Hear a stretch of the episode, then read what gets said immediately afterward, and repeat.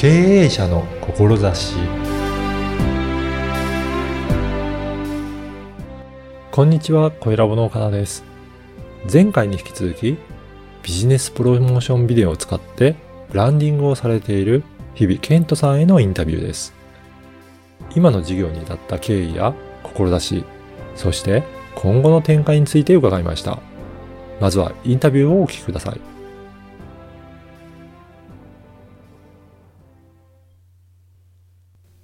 今回も前回に引き続いて株式会社ゴーバンド代表取締役の日比健人さんにお話を伺いたいと思います。日比さんよろしくお願いします。お願いします。あのー前回、そのゴーバンドさんがどういった、えっ、と、プロジェクトをさせ、されているか、まあ動画の話だったりとか、その企画の話をさせていただいたんですが、そもそもこういったことを、えーやっていきたい、まあやっていこうと思った志の部分ですね。うん。その部分もおあのーお聞かせいただきたいんですが、どういった部分があるでしょうか、と、私の会社のミッションでもある人生のミッションを言えばちょっとわかりやすいかなと思うんですけど、僕のミッションは、えー挑戦する外国人がはい。日本に来てよかった。おー。あとは、えー想像力豊かな日本の経営者がうん日本に生まれてよかった。っおーていう世界を作りたいんですね。へなんかそれが達成するためにいろいろ紆余曲折言ってできた形がこれだなと思います。じゃあ、今までも結構いろんな形でうん挑戦されていらっしゃったんですかね。そうですそうへえ。じゃあ、それをやっていくうちに、この動画とか、こういったところに行き着いたっていうことなんですね。そうやっとここに、まあ、まだこれからもあると思うんですけど、はい。はい、はい。やっぱりそういった挑戦する方に向けて、そういったあのサービスを提供していくと、やっぱりそういった方たちが成果を出しやすくなったりとかするんですかね。あ、もうその環境をうん。作ってあげる作ってということです。うん。その大体挑戦する人って、うん。コンテンツも持ってるし、モチベーションもある。うん。あとは、まあ、戦略はい。と戦術だと思うんですよ。うん。なんかそこさえ用意しておけばうんいいですし、私自身も、うん。あの、海外で苦労してる立場なのうで、んその経験をもとに、こういう風に海外出ればいいんだよっっていうのを話せますね。今までもじゃあ結構海外に向けてチャレンジはかなりされてきた、いらっしゃんですかね。そうですね。あのー大学の時にですね、私、うんカナダのトロントっていうところに1年半はい。留学してたんですよ。うん。で、 TOEIC 300点だったんですよ。そうなんですね。で、大学の教授からは、お前だけはやめとけって言われたんで。はい。で僕は、あの、うんもともと寿司屋で働いてたので、はいあのー海外で寿司職人になりたいと思ってたんですよ。ん。うん。ただ何せ、 TOEIC 300点で話せないので、大学も落ちちゃうし、うん。友達もできないし、うんって状況だったんですね。はい。でやっぱりその外国人が、日本関係ないです。あの、うんもういろんな国でも外国人がそこで住んで生活するって大変なんですうん。よ。うん。もう三角の一番下の層みたいなはい。扱いなんですね。うん。って中で、僕は幸い寿司が握れたので、もうもう個人の寿司のケータリングシェフになろうと。おーはい。で、あのーいろいろな、ま、あと周りのアドバイスから、うんえー、あまり日本語を上手に話すんじゃなくて、むしろ日本の先生とか、うんうん職人みたいうんに科目に黙々と、英語喋れないけどうまい寿司を作る男の子みたいななるほど。ことが一番の最初の始まりでしたね。はいじゃあそういったブランディングをしていって、はい。あの、いろんな海外のところで、そうですやっていね。だっていうところからですね。へなのでえ。僕の学習方法は、うんなんかその教科書を見て、This is a うん pen みたいなことは全く必要なくて、うんとにかくこの寿司の受注さえ取れればよかったんですよ。あ、じゃあ本当にそこに特化して、英語の部分もはい勉強されてきたっていうことなんですね。そそこしかやらなかったですね。はあ。そうする、と、もう自分の仕事のプレゼンむちゃくちゃ流暢になる。うん、うん。ただ、他が喋れないんですよ。でもいらない。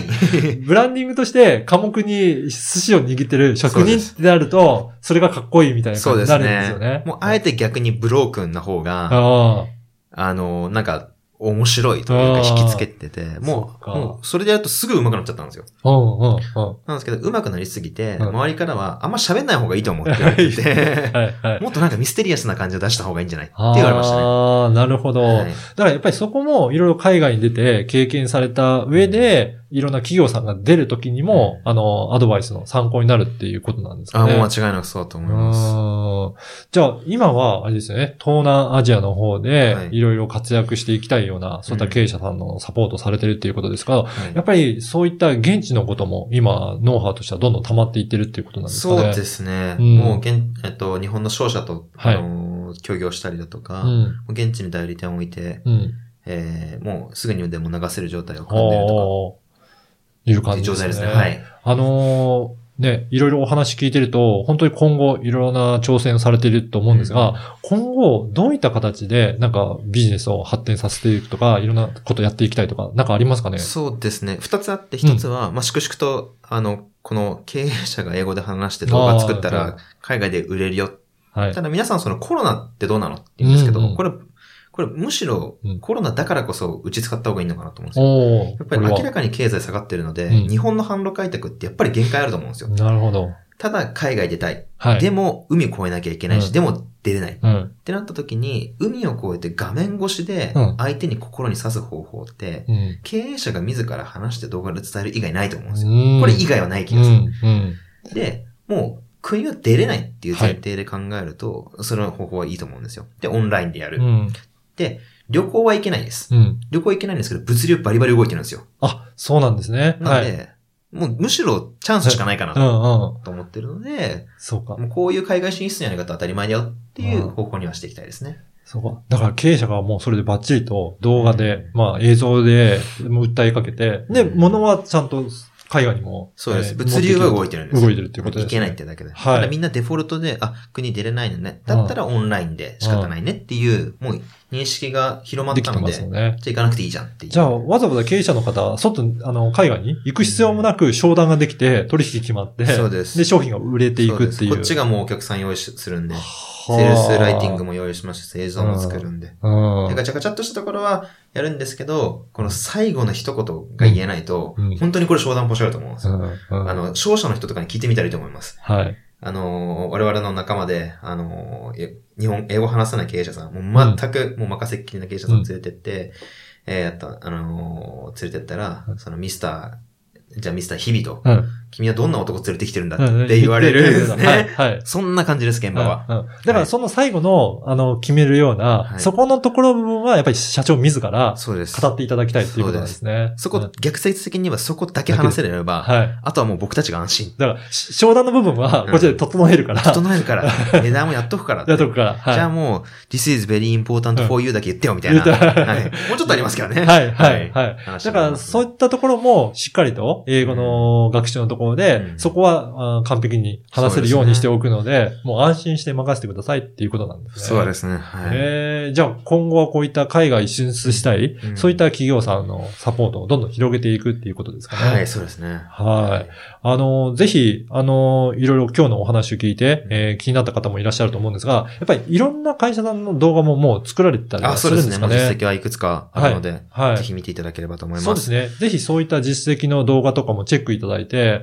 あの、ご自身の会社で、えーぜひ挑戦してみたいっていう方がいらっしゃれば、ぜひお問い合わせいただければなと思うんですが、あの、どういった会社さんがいいとか、なんかジャンルとかはあるんでしょうかね？えっと、まず海外に出るっていうことであれば、うん美容、健康食品、うん。えーメーカー系。ここれはもう強いです。強いというか出やすい。あ、そうなんですね。はいなんかそういった特徴とかあるんですかね。例えば食品健康で言ってはい今コロナじゃないですか。はい。で、こ今世界のトレンドって、サプリとかっていうその上っ面の健康ではなくて、うん。本当に中身の免疫力を上げたいとか、そ、のコロナをなくしたい、消毒したいってことなんですよ。はい。そこはもう売りやすい。うんうんうん。あとメーカーといったのは、はい。えっ、と、日本の技術ってやっぱりすごいんですよ。そうなんですね。で、はい。立ち位置関係がすごい強いです。強いはい例えばベトナムとかだと、うんあの日本に行ったら、もう日本企業さん待ってましたみたいな。感じで横断幕を用意して、もう日米首脳会談みたいな感ぐらいのじで、感じで、はい歓迎がす歓迎ごいんですね。されるんですよ。はいっていう立ち位置関係作れるのは東南アジアの特徴なんですね。